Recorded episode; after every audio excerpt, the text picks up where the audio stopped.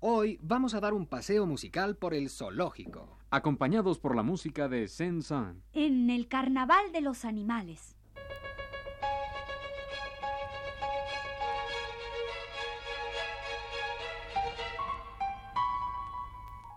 Este Camilo Saint-Saëns fue un compositor francés que escribió música muy bonita. El carnaval de los animales. Es como una visita musical a un zoológico. Y además de imaginar a los animales con la música de Saint-Saëns, vamos a escuchar a todos nuestros amigos, los instrumentos de la orquesta. Porque el Carnaval de los Animales es una obra para dos pianos acompañados por todos los instrumentos de la orquesta.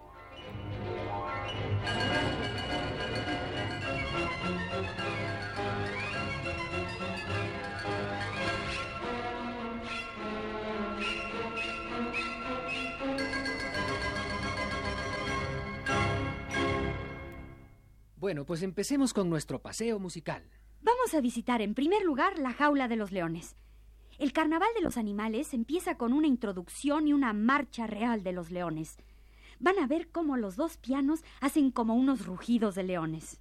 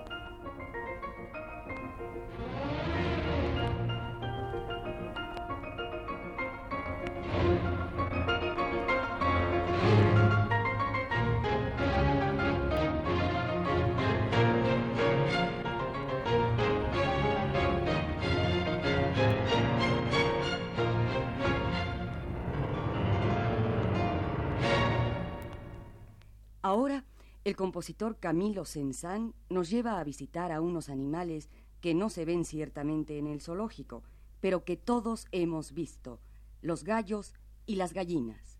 Escuchen cómo nuestros amigos los violines imitan el cacareo de las gallinas. También lo hacen los dos pianos. Y hay por ahí un clarinete que hace como un gallo.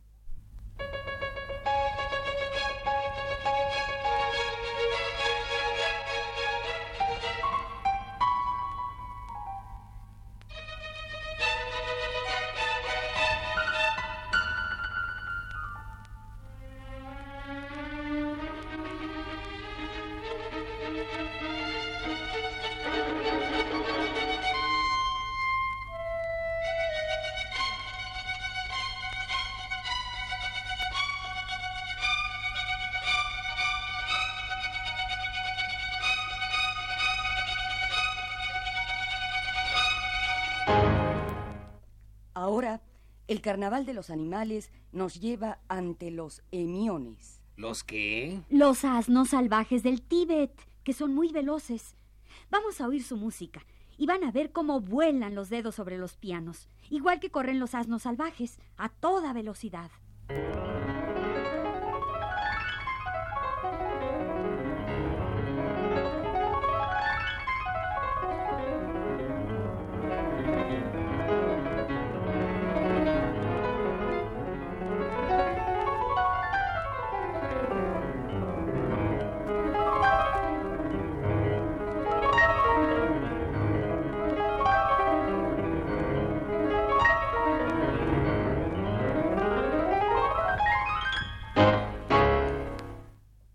Vamos ahora a ver a las tortugas asoleándose o caminando despacito. Sí, vamos a ver qué música le puso Sensan a las tortugas. Ahorita, ahorita.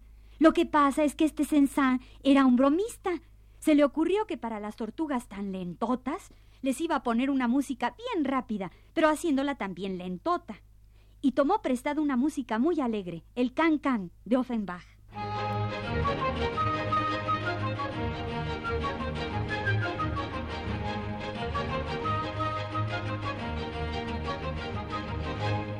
¿La recuerdan? Sensan puso a las tortugas a bailar un cancán muy lento y pesado, con puros chelos y bajos y los dos pianos. Aquí vienen las tortugas despaciosas.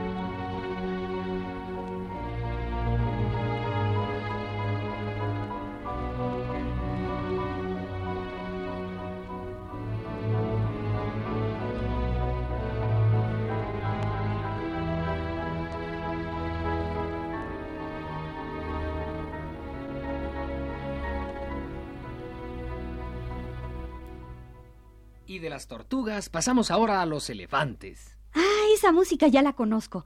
Tocan los contrabajos, pesados como elefantes. Y aquí también el compositor pidió prestada música de lo más ligerita para acompañar a los elefantotes.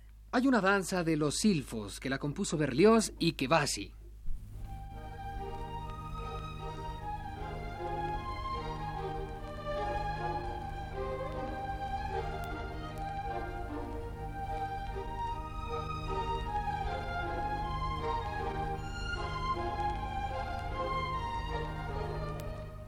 Y hay otra melodía del sueño de una noche de verano de Mendelssohn que la toca la flauta y va así.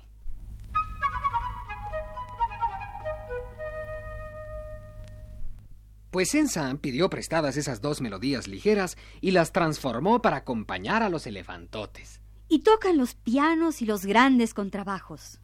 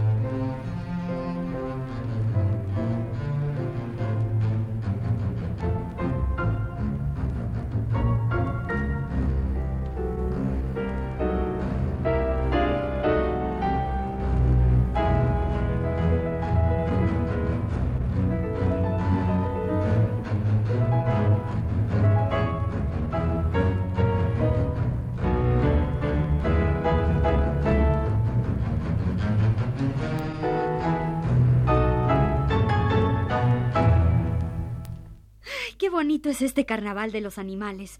¿Y ahora qué vamos a oír? Ahora vamos a oír a los canguros. Dando brincos por el piano bien chistosos.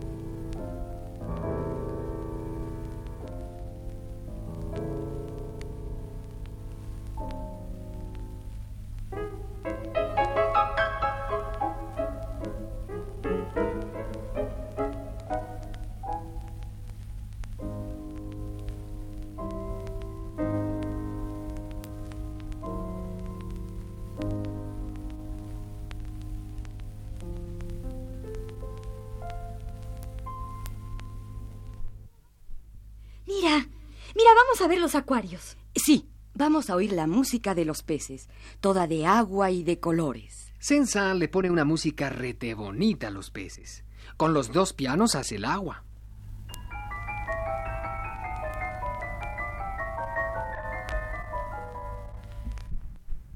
Y con las cuerdas y la flauta y unas como campanitas, hace los peces, moviéndose de un lado a otro. Y se siente clarito el frío del agua, y como burbujas, y pececitos blancos y dorados y azules. Los peces.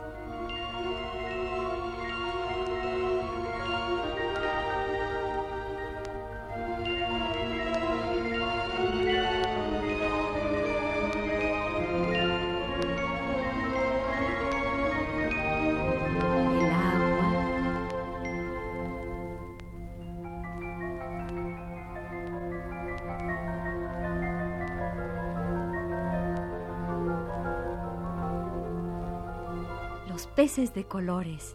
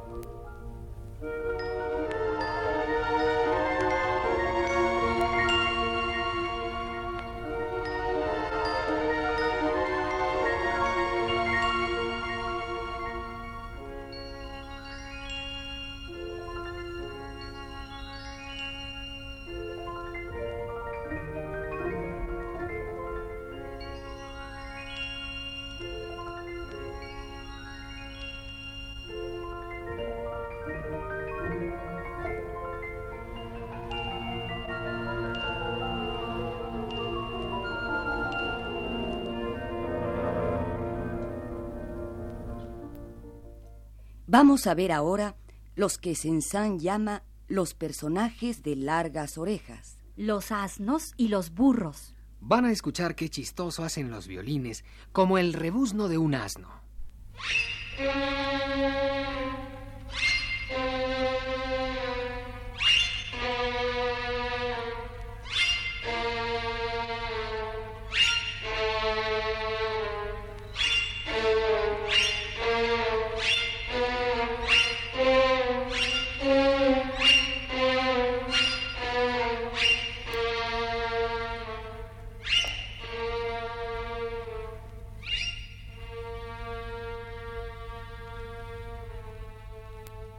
Oye, oye, por ahí viene el capitán Cosmar a buscarnos. Sí, es que quiere seguirnos contando de los platillos voladores. Bueno, pues otro día volvemos al zoológico con la música del Carnaval de los Animales, de Camilo Sensan. Y ahora vámonos a sentar en algún lugarcito. Ay, que ya me cansé de la visita al zoológico. Y vamos a escuchar los relatos del capitán Cosmar.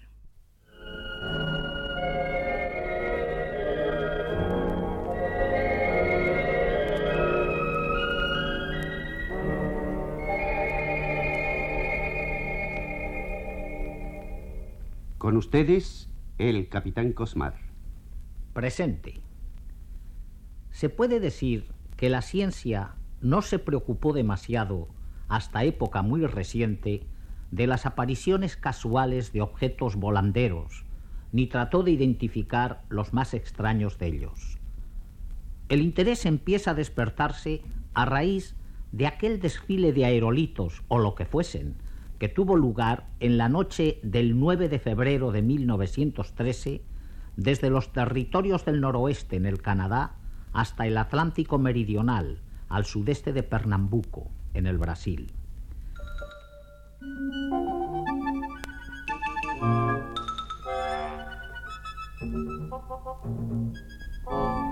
Los más de los casos de esta clase de manifestaciones sidéreas o atmosféricas fueron consideradas por los científicos como meras alucinaciones de gentes sencillas, cuando no intencionadas fantasías. Y la ciencia fue capaz muchas veces, aunque no siempre, de explicar razonablemente las misteriosas apariciones, identificándolas con fenómenos conocidos, aunque insólitos, tales como meteoritos, nubes giratorias, fuegos fatuos, luces de San Telmo, rayos en bola, etc., todos los cuales ocurren de cuando en cuando en la misteriosa aerosfera. El mismo paso de objetos no identificados a través del disco solar, observado por el profesor José Antonio Bonilla y sus colegas del Observatorio de Zacatecas el 12 de agosto de 1883, fue finalmente considerado un rarísimo caso de enjambres de aerolitos fuera de la atmósfera terrestre. El fenómeno, como explicamos en una charla anterior, fue observado por medio de telescopios y por experimentados astrónomos, y de su veracidad no queda la menor duda. Cuando, 30 años más tarde, el 9 de febrero de 1913, tiene lugar el desfile de luces que citamos antes, aquel que comenzó en el Canadá para desaparecer en el Atlántico Meridional, la ciencia no sabe ya qué atenerse. Y mucho menos cuando al siguiente día, esto es, el 10 de febrero de 1913, en plena luz del sol, ven millares de personas, entre ellas astrónomos, profesores y periodistas, volar de nuevo sobre Toronto, Canadá, tres grupos de objetos sólidos y opacos que travesan el aire de poniente a levante para regresar poco después en dirección opuesta y en forma dispersa.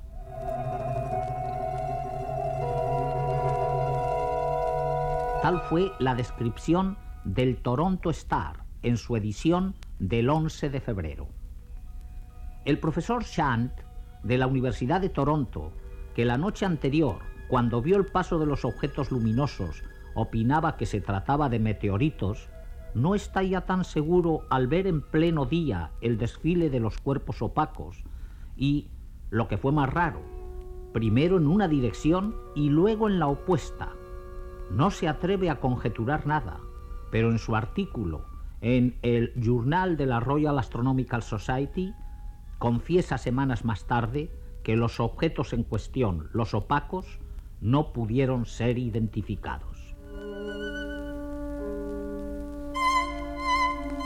Teniendo en cuenta las descripciones aparecidas en la prensa canadiense y americana de aquellos días, que he podido consultar detenidamente, las referencias de la revista de la Royal Astronomical Society del Canadá, las numerosas observaciones de fenómenos similares que han tenido lugar desde entonces, además de algunas experiencias personales en mis largas navegaciones oceánicas, mi opinión es que los objetos luminosos que atravesaron el cielo en la noche del 9 de febrero de 1913, siempre en la misma dirección hasta desaparecer en el Atlántico Meridional, no eran otra cosa que enjambres de aerolitos, llamados también estrellas fugaces, mientras que los cuerpos opacos a la luz del día, del día siguiente, pertenecen todavía hoy al género de objetos volantes no identificados.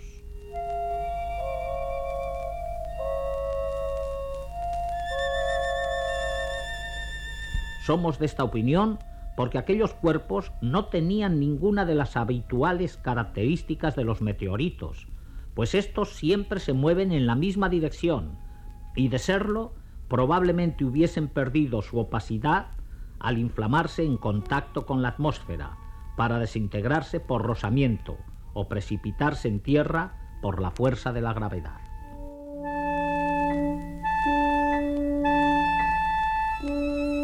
Esto no quiere decir, por supuesto, que se tratase de vehículos espaciales tripulados o controlados de algún modo por visitantes ultramundanos, aunque nadie haya podido aún identificarlos de otra forma.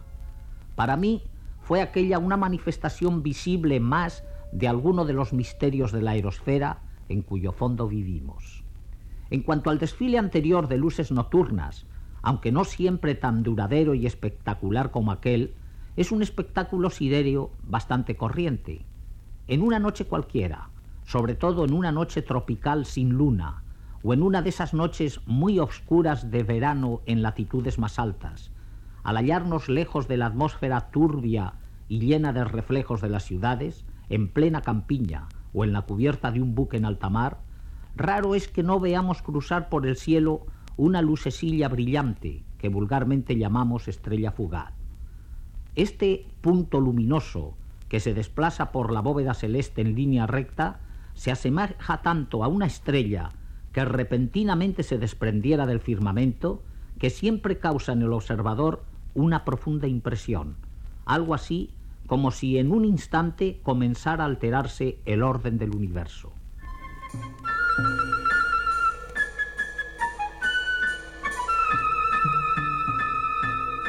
Y no digamos nada si, como yo mismo he visto varias veces, en lugar de un punto luminoso fuesen varios y a veces un verdadero racimo. Sin embargo, sabemos ya desde antiguo que esos puntos luminosos que avanzan con tremenda velocidad no son en realidad estrellas. Se trata de aerolitos, trozos de piedra o de metal que surcan el espacio interplanetario y que al penetrar en la atmósfera se inflaman, brillando unos instantes hasta desaparecer. Como dije antes, es este un espectáculo nocturno bastante frecuente, especialmente en ciertas épocas del año. Actualmente, por medio del radar, hemos podido comprobar que también cruzan la atmósfera durante el día. Su tamaño es variable, siendo los más insignificantes partículas de polvo, aunque algunos pueden pesar toneladas. En todos los casos nocturnos dejan un rastro luminoso formado por partículas meteóricas incandescentes, que al apagarse van cayendo invisiblemente sobre la Tierra. Si el aerolito era muy grande, es probable que un residuo bastante pesado llegue al suelo, y, como dije en otra de estas charlas, se conservan muchos de ellos, y algunos son famosos, bien por las catástrofes que produjeron, bien por el carácter mitológico que el hombre les atribuyó.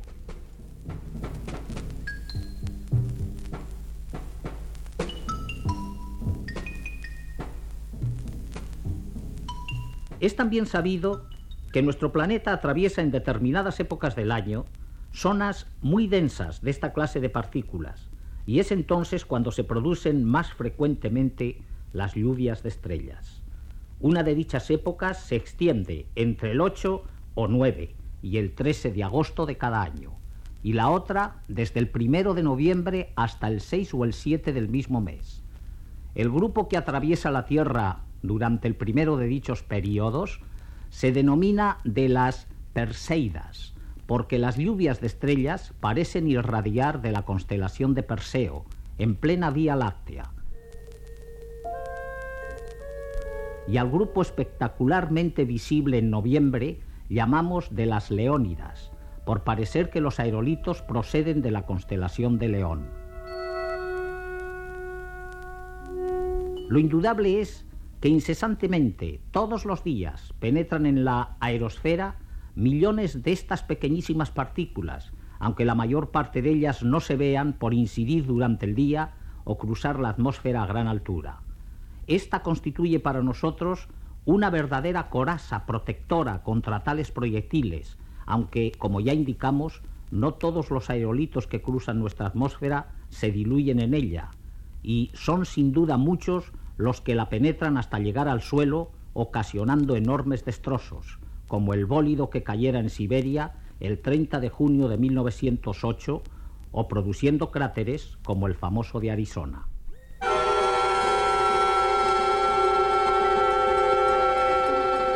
Como es comprensible, al cubrir los océanos las tres cuartas partes de la superficie terrestre, la mayor parte de los aerolitos o bólidos caen en el mar y otros muchos en zonas desérticas, también muy extensas.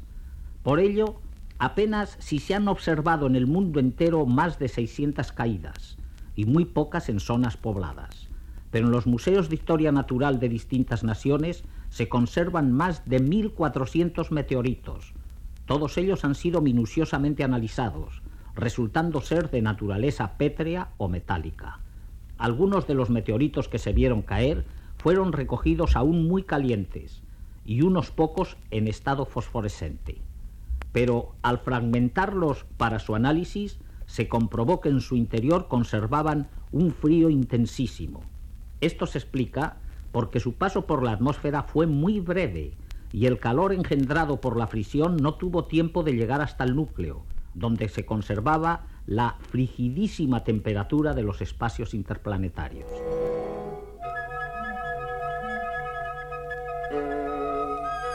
Ciertamente, tampoco podemos negar que estos cuerpos sean mensajeros de otros mundos, ni su procedencia ultraterrena, pero al tenerlos en nuestras manos se convierten en algo tangible e identificable que desvanece en parte el misterio que se les atribuyó en otros tiempos.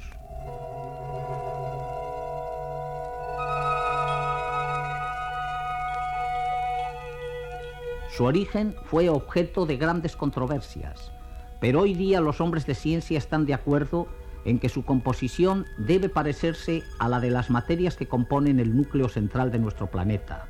Y esto hace creer que aerolitos, bólidos, estrellas fugaces, cometas y asteroides bien pudieran ser fragmentos de algún planeta que, por causas desconocidas, se desintegró hace millones de años, quedando sus escombros en órbitas alrededor del Sol y entre las órbitas de los planetas, hasta que, debido a perturbaciones producidas por las atracciones de estos, se desvían de su derrota para caer sobre la Tierra, la Luna, el mismo Sol y los demás mundos del sistema planetario.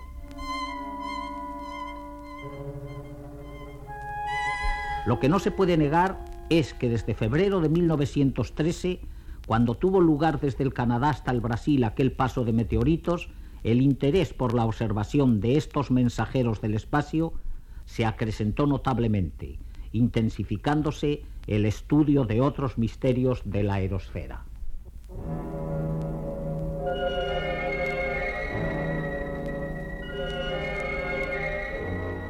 Este ha sido El Rincón de los Niños en Radio Universidad. Un programa de Rocío Sanz.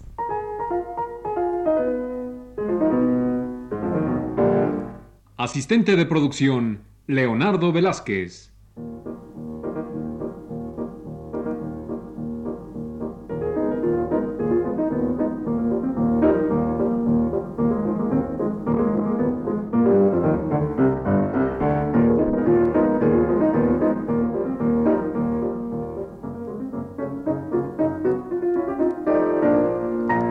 Los participantes en este programa les damos las gracias por su atención y los invitamos a estar con nosotros todas las semanas a esta misma hora. Grabación de Alfonso Moreno y las voces de Pilar Orraca, Ana Ofelia Murguía, Germán Palomares Oviedo y Luis Heredia.